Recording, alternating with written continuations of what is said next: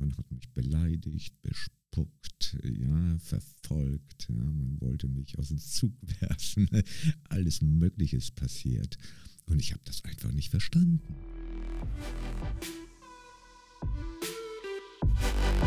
Herzlich willkommen zum Podcast für Persönlichkeitsentwicklung an der Universität St. Gallen. Eine Kooperation zwischen dem HSG Coaching Programm und dem HSG Coaching Alumni Verein. Hallo und herzlich willkommen zu einer weiteren HSG Coaching Alumni Podcast Serie. Ich bin der Adam, mein heutiger Gast ist der Andrzej Weber. Der Andrzej Weber. Ich finde es cool, dass du heute da bist, dass du dir die Zeit genommen hast, äh, hier sein zu können an der Universität. Andrzej Weber, stell dich mal bitte kurz vor. Was machst du so? ja. ja, herzlichen Dank für deine Einladung, Adam. Ich freue mich riesig, wieder mal eine Universität besuchen zu dürfen. Und äh, ich habe hier schon tolle Kontakte gehabt, äh, bin schon seit etwa einer Stunde hier. Ja, wer bin ich? Das ist schwer zu beantworten, weil ich das manchmal selbst nicht weiß. Auf jeden Fall bin ich derjenige, der wahnsinnig gerne Musik hört und tanzt, also sich gerne bewegt. Für mich ist Bewegung einfach Leben. Ich bin ja hier aktiv in St. Gallen unterwegs und äh, es ist wahnsinnig spannend zu sehen, wie die Menschen darauf reagieren. Ich bin auf die Idee gekommen nach meinem Burnout. Es ist im Endeffekt ein Experiment gewesen aus der Bewusstseinsforschung. Und ich hätte nie gedacht, dass das so ein Echo gibt. äh, aktuell tue ich also nichts weiter als tanzen und leben. Und äh, bin aber aktuell auf Stellensuche, weil ich ja auch meine Existenz äh, irgendwie hinkriegen muss. Insofern bin ich auch für mich voll selbstverantwortlich und suche irgendwas Neues. Interessant. Du hast jetzt gerade viele Sachen, viele Punkte erwähnt. Dein, dein Burnout, den du hattest. Ja. Äh, kannst du uns da so kurz so was schildern, wie es da irgendwie so zugekommen ist? Also ich bin seit circa 14 Jahren in der Schweiz. Ich habe etwa davon zwölf Jahre in Zürich gearbeitet, in einem KMU-Unternehmen für Digitalisierung. Hm, spannend. Ich bin auch Informatiker, Elektroingenieur und ich, ich habe noch viele andere Berufe. In dieser Position als System Engineer war ich auch bei Finanzämtern, Migrationsämtern, mache E-Health für Krankenhäuser und äh, all solche Dinge. Ja. Als die Corona-Zeit kam, tja, da fand ich mich auf einmal im Homeoffice wieder. Und da ich jemand bin, der grundsätzlich äh, allem, was so entgegenkommt, erstmal kritisch gegenübersteht und sich fragt, was das so soll, ich habe nie an den Maßnahmen teilgenommen. Ich bin nicht geimpft, ich bin nie getestet worden, ich äh, nehme keine Medikamente, ich gehe nicht groß zum Arzt. Ja. Ich denke, ich habe ein gutes Körpergefühl und ich weiß, wenn ich krank bin und wenn nicht. Dann habe ich dort so viele Dinge erlebt. Man hat mich verfolgt. Äh, du musst ja wissen, ich bin etwa drei Stunden am Tag in einer vollgefüllten S-Bahn gefahren. Mhm. Und dann ohne Maske während des Lockdowns. Ja.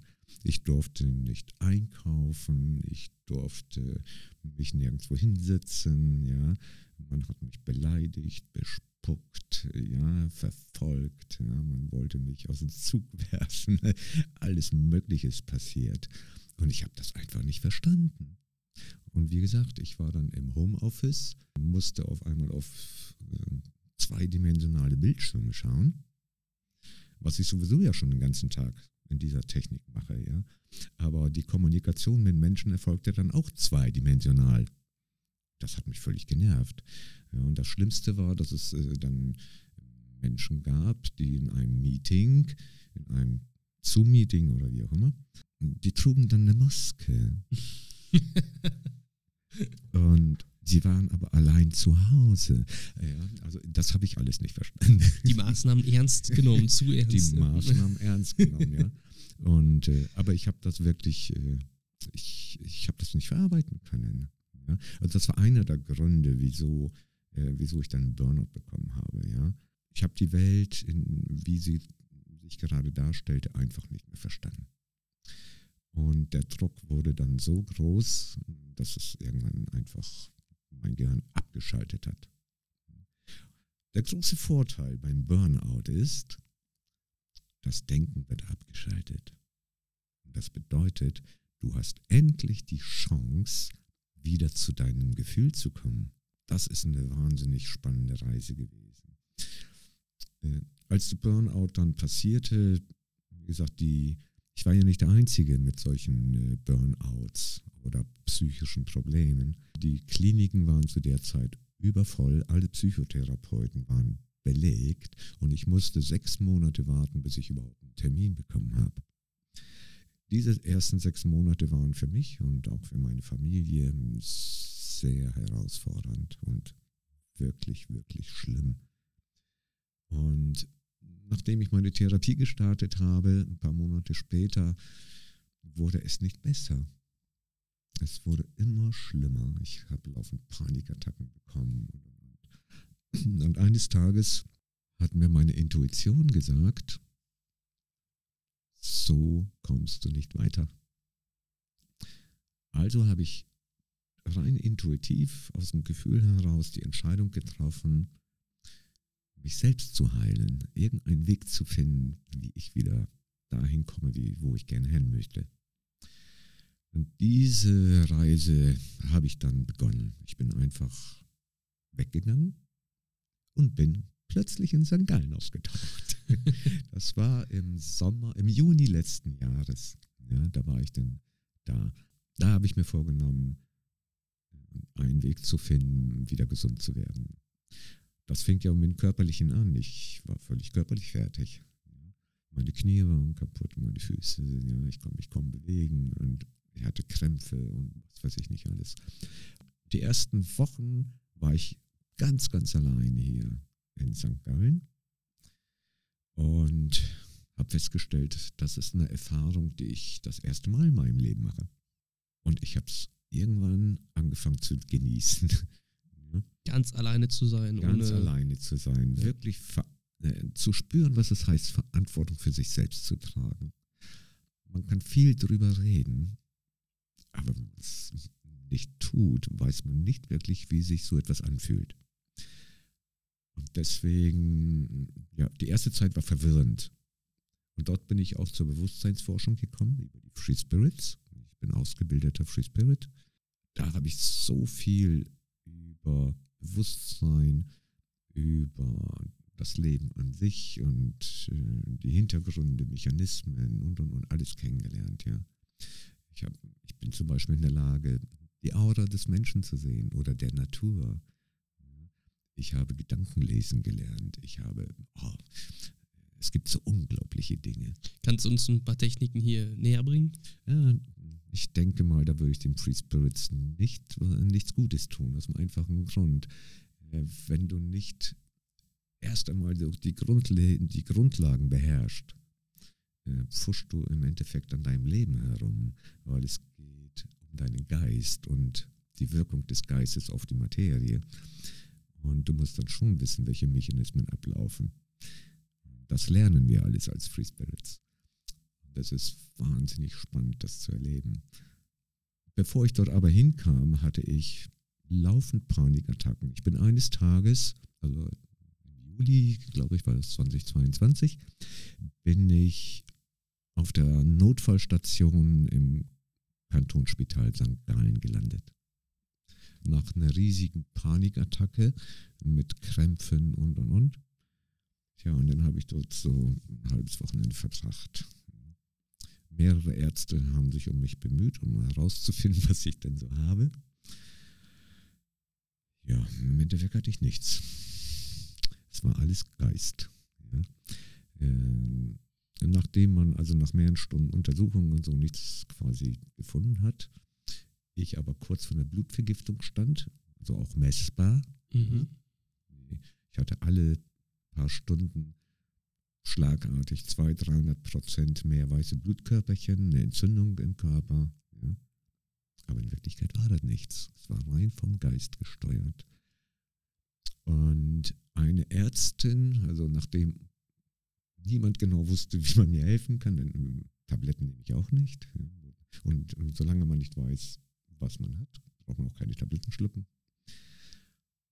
Dann ist eine Ärztin auf mich zugekommen, hat kurz, äh, kurz in den Arm genommen, mir tief in die Augen geschaut und, und da ist es explodiert.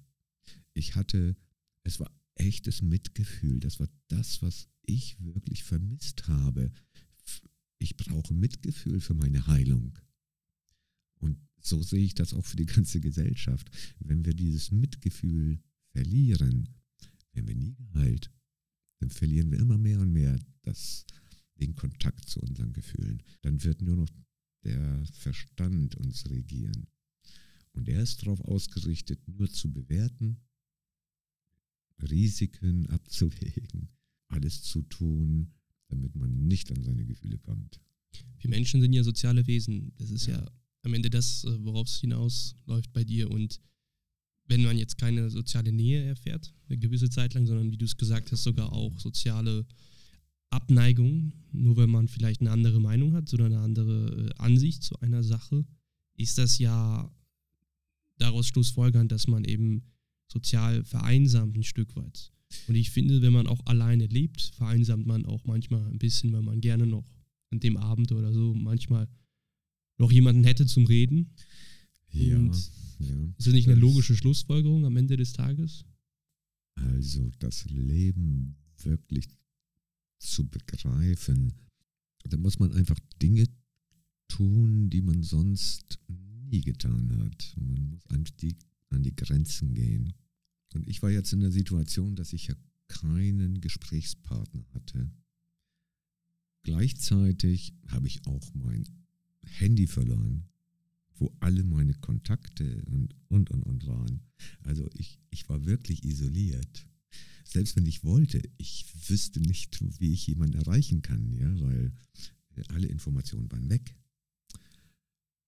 Und ich habe das mal akzeptiert und habe gesagt, okay, schauen wir mal, was passiert. Und so bin ich dann eben mal raus in die Welt. Hm, vielleicht noch eine Kleinigkeit. Äh, was braucht der Mensch, damit er existieren kann? Ähm, natürlich braucht er was zum Trinken, also Wasser. Ich, Alkohol sowieso.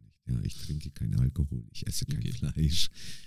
Eine wichtige Erkenntnis ist, zum Überleben braucht der Mensch Wasser, er braucht Nahrung. Und das Dritte, was er benötigt, ist Berührung. Das heißt, hat ein Mensch keinen Kontakt zu anderen Lebewesen, wird er sterben, egal wie viel er trinkt und wie viel er isst. Diese Experimente hat man schon lange vor Jahrzehnten gemacht. Ja? Und das waren grausame Experimente, die die Nazis gemacht haben damals. Man hat einfach Kinder in Gruppen eingeteilt und sie unterschiedlich versorgt. Das Einzige, was sie nicht bekommen haben, war Berührung. Und alle Kinder sind gestorben. Deswegen die Erkenntnis, ein Mensch kann ohne Berührung nicht überleben. Wann sind die Kinder gestorben dann? Nach etwa 40 Tagen. Wie alt waren die Kinder? Alles, von klein bis groß. Okay. Egal, auch Erwachsene. Obwohl sie jetzt was zu trinken hatten, zu essen. Ja, zu essen, trinken, aber keine Berührung. Einfach gestorben. Okay. Ja. So, man isolierte die Kinder. Ja, ne? so, psychisch und, also und alles dann, ja. Grausame Experimente. Und daher weiß die Wissenschaft auch, dass ein Mensch ohne sozialen Kontakt, ohne, besonders ohne Berührung, nicht überlebt. Und da kommt es nicht drauf an, wie intensiv oder ja, diese Berührung ist. Es geht einfach nur darum, dass man sozial sich berührt. Aber das also, passiert ja oft auch so unabhängig. Es gibt ja auch nonverbale Kommunikation. Wenn ich in einen Bus einsteige, dann sind auch Menschen da. Wenn ich in einem Zug sitze, sind auch Menschen da. Und wenn jemand vorbeiläuft oder sich hinsetzt, ist das ja auch schon Kommunikation. Natürlich, über die Aura sowieso. Auf jeden Fall, dieser Kontakt, den hat jeder Mensch unter normalen Umständen jeden Tag. Einer der Gründe, äh, warum wir uns zum Beispiel die Hand geben. Das tun wir, weil wir uns dabei berühren. Und alleine diese Berührung reicht schon aus, dass wir überleben. Insofern. Ja. Ja, Aura. Aura, das ist ein spannendes Thema. Was siehst du bei mir für eine Aura? Äh, Das kann ich dir jetzt nicht, nicht sagen. Ich fühle sie mehr. Ja? Äh, Wenn ich sie mir anschaue, dann, dann müssen wir mal Ruhe haben an deinen Hintergrund. Ja, dann äh, kann ich dir auch deine Farbe sagen. Ja? Zurzeit ist meine persönliche Aura äh, Gold, Gelb, Orange. Und äh, aber mein äh, Kronenchakra ist geöffnet, das heißt, ich habe einen Violettschimmer, ja. Und äh, das ist spannend, ja. Das sehen also auch andere an mir. Aber Wofür steht jetzt Gold, Gelb, Orange? Äh, ach, da muss ich mal die Chakrenfarben durchgehen. Ne? Aber äh, Violett ist zum Beispiel, das ist das einzige Chakra, was außerhalb des Körpers existiert. Und äh, das steht für Menschen, die sehr, äh, wie soll ich sagen, intuitiv sind. Menschen, die spontan sind, die kreativ sind. Und äh, ich spüre das ja auch bei mir. Das ist, es kommt manchmal wie so ein. Also ich kann es ja nicht steuern, sondern diese intuitiven Dinge passieren einfach. Ja, aber sie passieren immer häufiger. Und das führt einfach dazu, dass ich auch immer mehr und mehr Vertrauen in mein eigenes Gefühl bekomme. Früher war das ja so, hat mein Kopf mir Dich gehemmt vielleicht. mich Oder- gehemmt ja. oder mich gewarnt oder was auch immer. Und die Gefühle, die ich äh, dann habe, die habe ich damals nicht wirklich wahrgenommen. Und wenn, dann habe ich sie meistens ignoriert. Ja, das Ergebnis war, dass alle Entscheidungen, die ich mit dem Kopf getroffen habe, einfach falsch waren. Und jetzt langsam habe ich es hoffentlich mal gelernt, dass ich mehr meiner Intuition vertraue, anstatt meinem Kopf. Was nicht bedeutet, dass ich meinen Kopf nicht haben will und meinen Verstand. Ich liebe meinen Verstand und meine Intelligenz und alles, was dazu gehört. Denn das ist für mich ein wahnsinns super Werkzeug. Aber wenn es um wirklich wichtige Entscheidungen des Lebens geht, sage ich meinem lieben Kopf, hey, bleib mal ruhig. Aber dann, dann folgst du ja immer nur deinen emotionalen Reizen, so gesehen. Nein, meinem Gefühl. Oder deinem Lustgefühl. Aber das Lustgefühl kann ja jetzt nicht über allem stehen im Ja, Leben. Nein, nein, nein. Das äh, kleine, kleinen Hinweis. Du sagtest emotionale Reize. Wir wissen aus der Quantenforschung, ähm, dass wir dort eine Dualität haben. Es gibt nämlich einen Unterschied zwischen Emotion und Gefühl. Und das ist quantenphysikalisch super belegt. Und da geht es um Neuropeptide und all so ein Zeugs. Ne? Weil Gefühle sind ja auch nichts weiter als dreidimensionale Botenstoffe. Und diese Erkenntnisse, die nutze ich ja bei meiner Persönlichkeitsentwicklung. Du bist selbst dafür verantwortlich, wel- welche Neuropeptide du in deinem Gehirn produzierst. Insbesondere musst du wissen, dass du deine Spiegelneuronen zu trainieren hast, äh, weil die ermöglichen es dir, die Welt wirklich zu beobachten und dich selbst auch. Und Menschen, die das nicht können, die haben einfach ihre Spiegelneuronen nicht aktiv.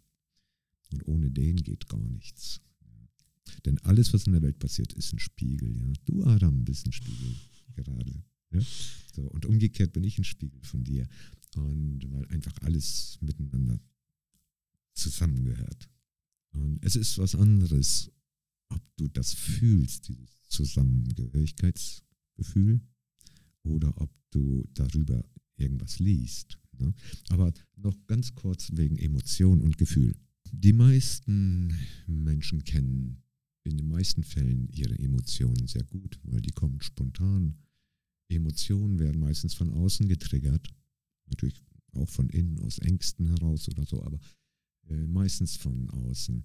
Das heißt Dinge wie Trauer und ja, Freude. Liebe? Und, äh, Liebe, Emotion. Es gibt keine Emotion, die Liebe heißt. Es gibt eine Emotion, die heißt Liebelei. Aber es gibt ein Gefühl der Liebe. Das ist die Basis äh, des Daseins. Für mich ist Leben gleich Liebe. Und wenn ich nicht anfange, mich selbst zu lieben und das Leben zu lieben, brauche ich mich über Liebe nicht zu unterhalten. Weil alles andere, was dann passiert, also gerade in Beziehungen, äh, ist Liebelei. Das ist hormongesteuerte Emotion, die produziert wird. Ja, Finde ich wunderbar. Ja. Aber irgendwann sind auch diese Peptide weg. ja, und dann kommt der Zugang zu den Gefühlen. Also die Gefühle entstehen woanders. Und äh, was viele nicht wissen, ist, äh, dass wir ja nicht nur einfach einen Kopf haben, äh, ein Gehirn, sondern das Gehirn ist im Körper verteilt. Wir wissen, wo welche Peptide hinkommen, ja, was sie belegen und und und. Das Herz zum Beispiel ist ja auch keine Pumpe. Die meisten Menschen sind der Meinung, es ist eine Herzpumpe. Ja. Das wissen auch viele Ärzte wahrscheinlich nicht, denn sie behandeln aufgrund dessen die meisten Herzpatienten falsch. Und, äh, Was ist das Herz? Das Herz ist ein, einfach ein Hubkolben. Und das ist ein feiner Unterschied. Eine Pumpe würde zum Beispiel die Belastung niemals überleben für so lange Zeit. Kolben schon. Der, ja. Ähm, und zum Herzen gehören eben viele Teile des Körpers, wie zum Beispiel die Beine, Muskulatur. Ja. Und, äh, und erst durch dieses gesamte Verständnis ja, äh, kann man überhaupt eine, eine Herzdiagnose machen. Interessant, ja. Jetzt haben wir aber auch schon auch über vieles allgemein gesprochen. Ja, ich ja, finde ja. so dein, dein Lebensweg bis jetzt, was mich interessiert ist vielleicht, was ist jetzt so dein Sinn des Lebens? Mein Sinn des Lebens. ja. Also grundsätzlich habe ich eine andere Sicht auf diese Dinge und das heißt, es gibt keinen Sinn im Leben. Das ist so ähnlich wie Objektivität und Subjektivität.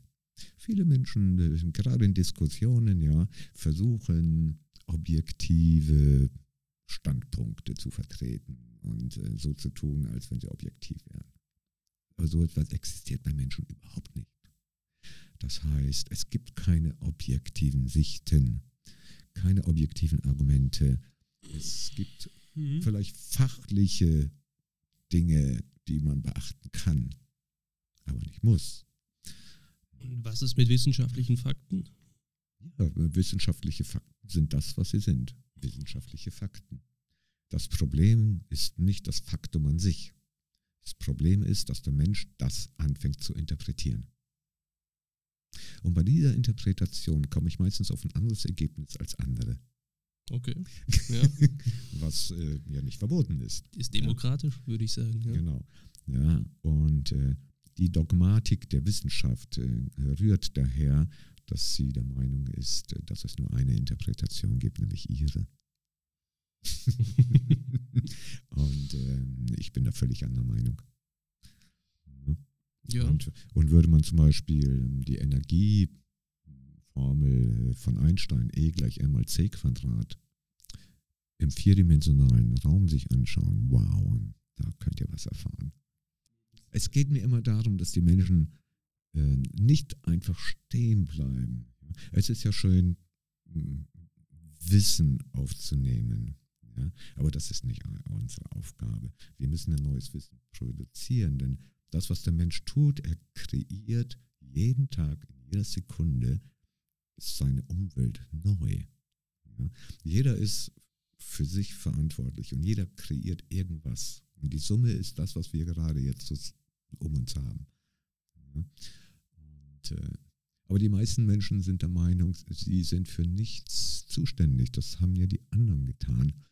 Ja. Und, ähm, und ich sage, das ist falsch. Das ist völlig falsch. Also mit der Summe der Kreation, um das nochmal zu verdeutlichen, meinst du jetzt auch den Freundeskreis, den man hat, Alles. äh, die, die, Damit meine ich das gesamte Universum. das Sonnensystem oder also, Alles. aber das. Sonnensystem ist ja wiederum erforscht, dass es die eine Sonne gibt, dass es die Planeten drumherum gibt und Also man, man nimmt an, dass es so ist. gut. Selbst wenn die wissenschaftlichen Beweise sagen, okay, wir haben eine Sonne, wir haben so viele Planeten und und und, die bewegen sich so und so. Ne? Äh, Schaut man da ein bisschen weiter, dann stellt man fest, dass die Newtonschen Gesetze irgendwann aufhören zu existieren. Ja, und äh, im Weltraum ganz andere Gesetze gelten. Aber selbstverständlich gibt es diese Sachen. Wir haben einen Mond. Hätten wir den nicht, würden wir ja kein Leben haben. Mit all diesen ganzen Dingen setze ich mich laufend auseinander. Wie gesagt, Objektivität gibt es nicht, es gibt nur Subjektivität. Und wenn jemand sagt, ich bin da ganz objektiv, dann sage ich, du hast gelogen. Wenn du mir sagst, okay, ich habe aufgrund der und der Fakten mich so entschieden, ist das okay. Aber alles andere ist einfach gelogen. Das ist mit dem Sinn. Tja, mit dem Sinn.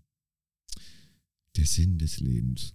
Ganz ehrlich, ich habe wirklich Jahre mich damit beschäftigt, was für einen Sinn ich im Leben habe, was für eine Aufgabe ich besitze. Und wie finde ich das raus? Tja, und dann habe ich mal einen Baum gefragt.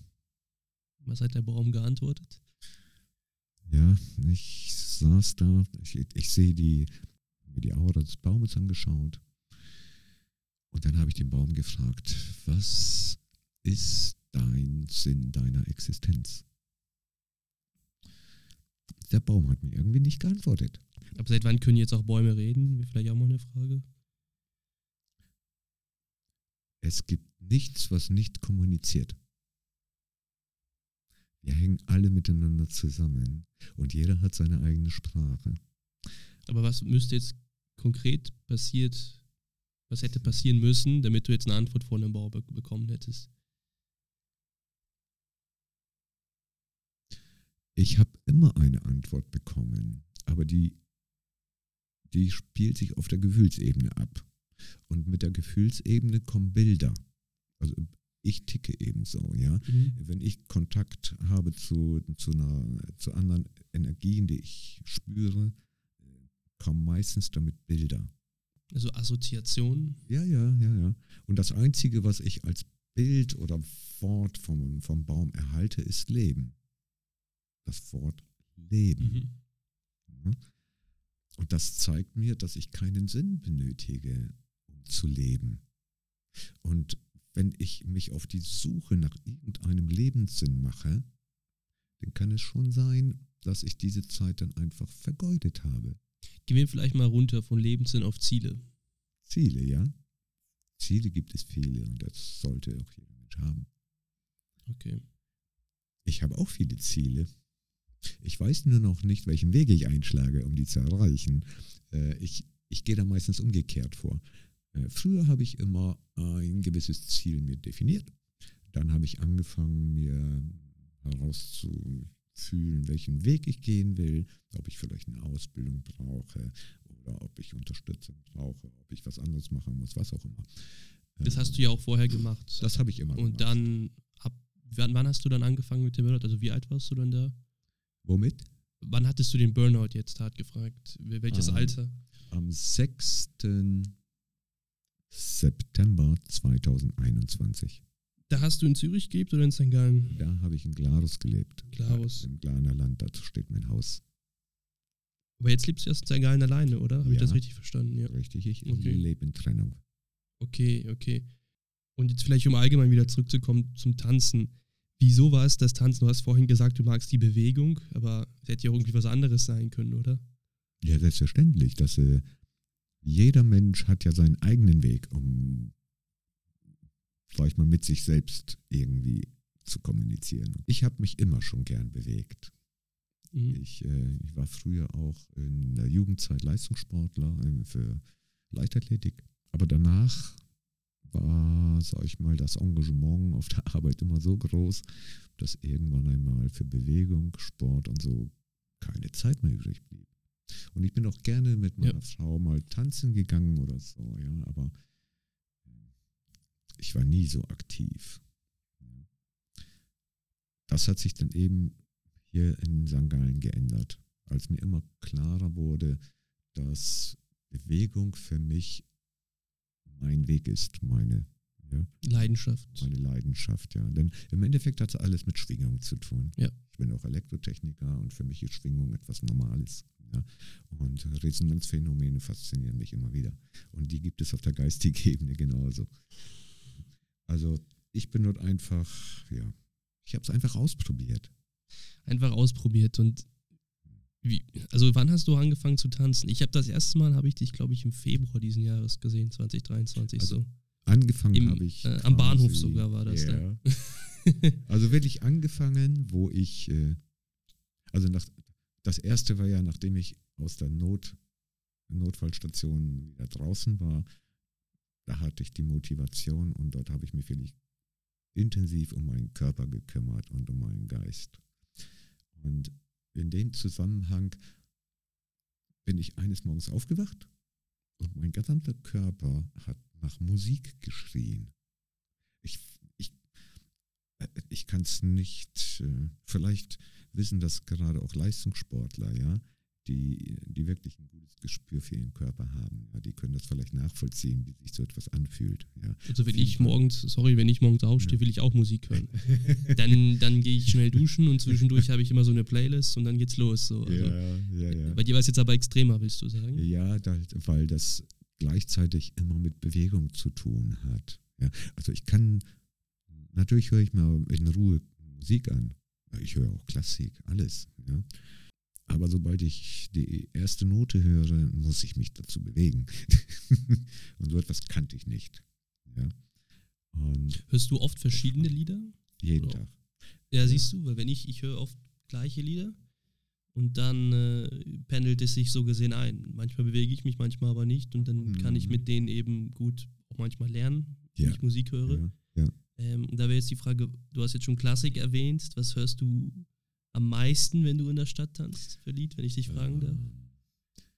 Nicht für ein Lied, sondern musikgeschmackstechnisch kannst du auch sagen.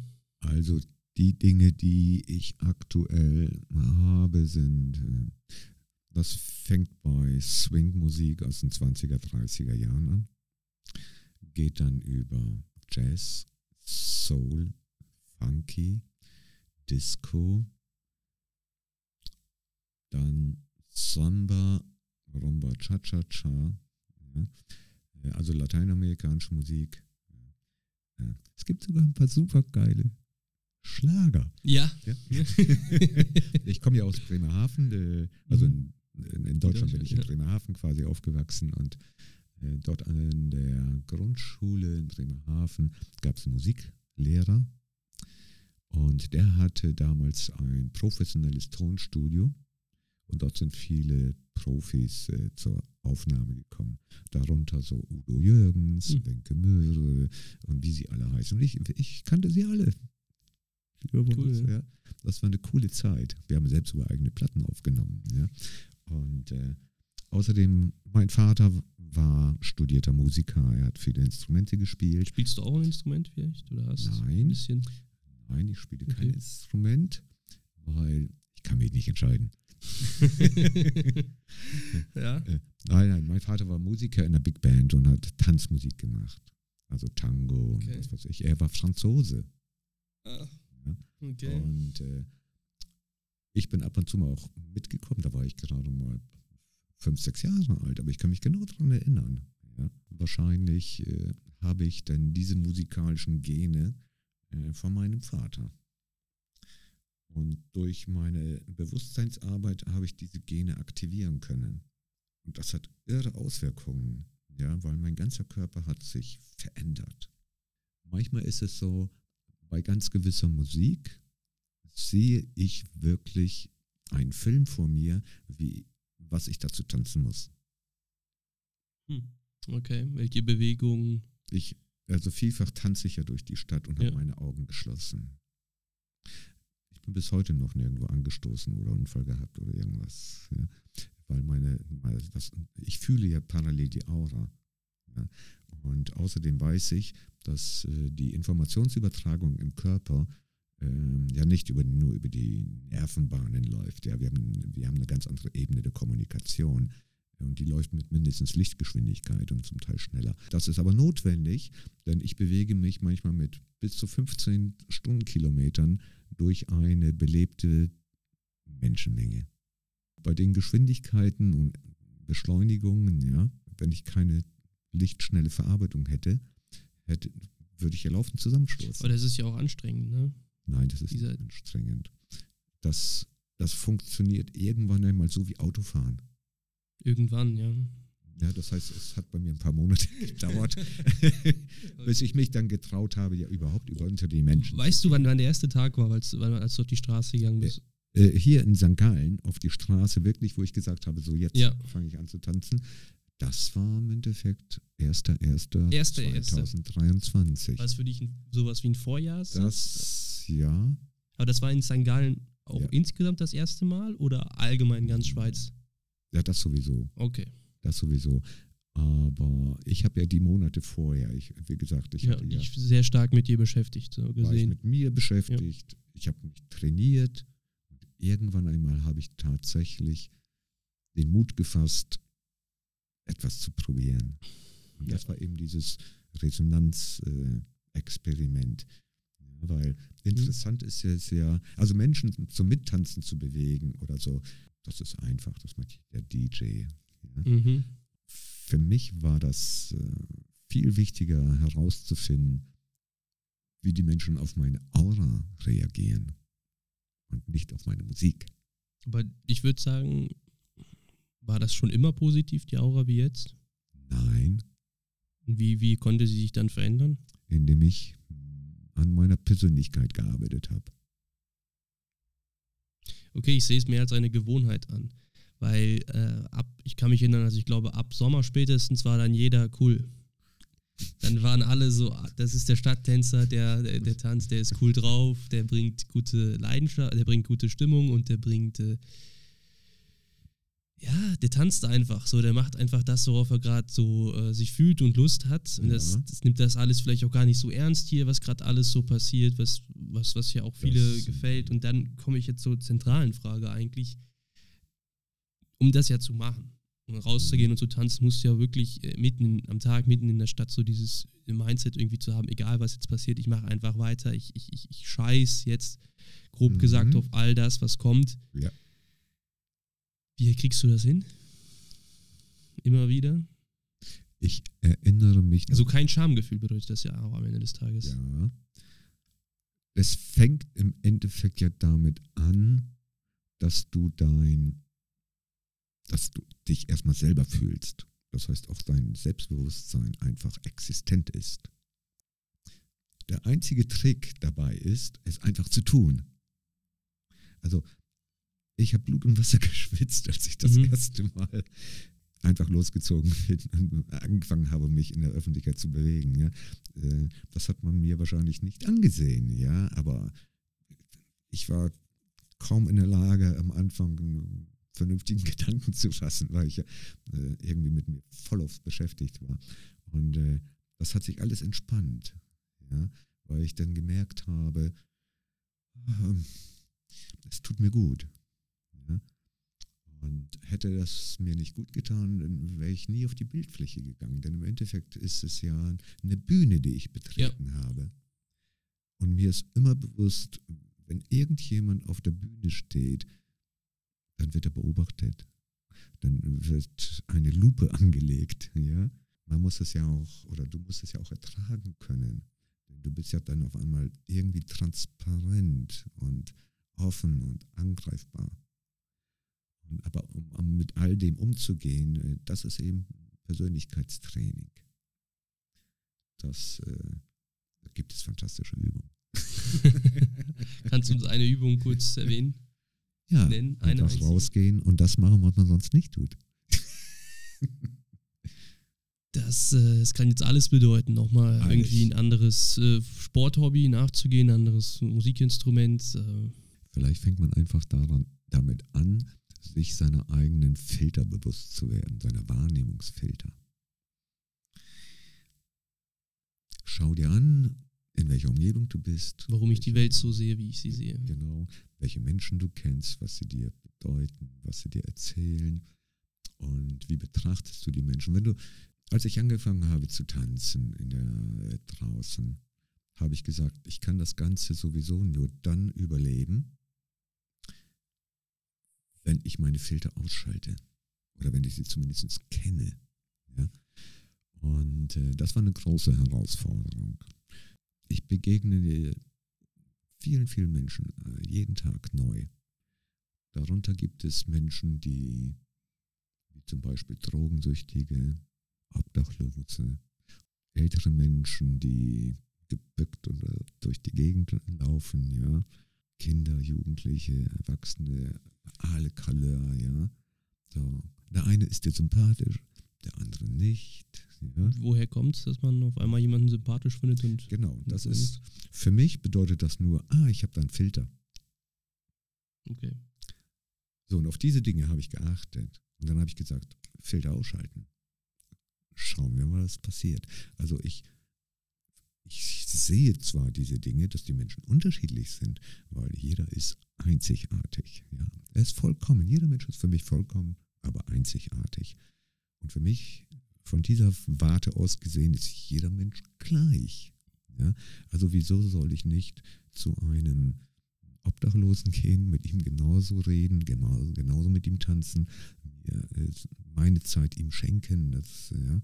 Ich habe so viel fantastische Kontakt darüber bekommen, über vieles über Menschen kennengelernt.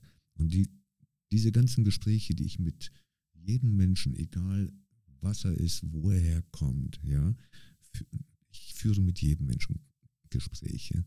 Am meisten kannst du über dich selber was lernen, über andere. Ja. Und insofern habe ich unwahrscheinlich viel in einem Jahr über mich selbst gelernt. Also abschließende Worte würde ich vielleicht sagen, ein abschließender Satz für mich ist, äh, den ich auch oft sage, jeder Mensch ist einzigartig, wie du es gesagt hast. Wir haben fast acht Milliarden Menschen auf dieser Welt, aber keiner hat die gleiche Stimme wie der andere. Ne? Ja. Da liegt man Einzigartigkeit drin. Ja. Wir sind nicht des gleichen Blutes, aber wir haben alle ein und das gleiche Herz. Und insofern wünsche ich jedem, dass er wirklich Zugriff auf sein Herz bekommt und sein Leben dadurch äh, etwas bereichert wird. Anjay, vielen Dank, dass du da warst. Liebe Zuhörer und Zuhörerinnen, vielen Dank, dass ihr zugehört habt. Ich bin der Adam aus dem Coaching Alumni Vorstand und äh, ich freue mich schon auf den nächsten Podcast mit euch.